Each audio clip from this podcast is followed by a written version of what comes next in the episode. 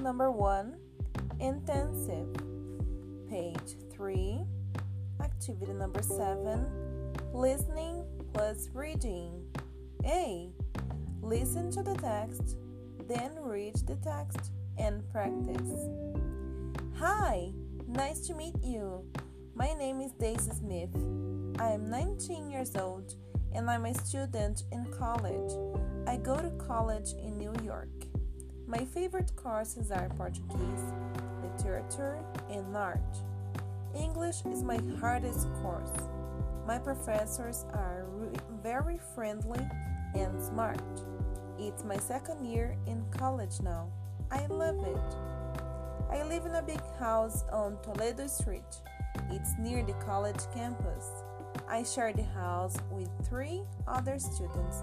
Their names are Frank, Tonya, and Mary. We help each other with homework. On the weekend, we play volleyball together. I have a younger sister. She just started high school. She is 14 and lives with my parents. They live in Mulberry Street in Boston. Sometimes they visit me in New York.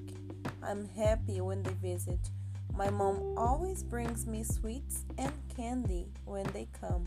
I really miss them too.